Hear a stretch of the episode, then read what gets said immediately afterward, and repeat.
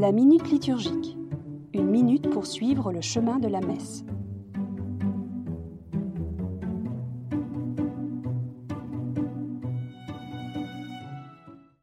Peuple attablé. Troisième acte de notre célébration, le repas eucharistique.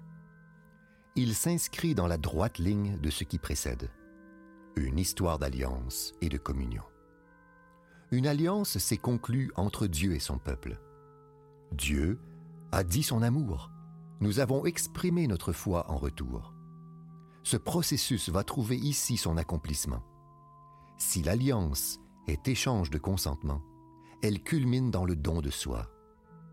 Dans l'Eucharistie, Dieu passe à l'acte d'alliance. Il se donne tout entier et nous, humblement, nous offrons nos vies en réponse. Ici, tout est accompli dans l'amour. Cette partie de la messe se présente comme le déploiement de quatre gestes de Jésus en son dernier repas.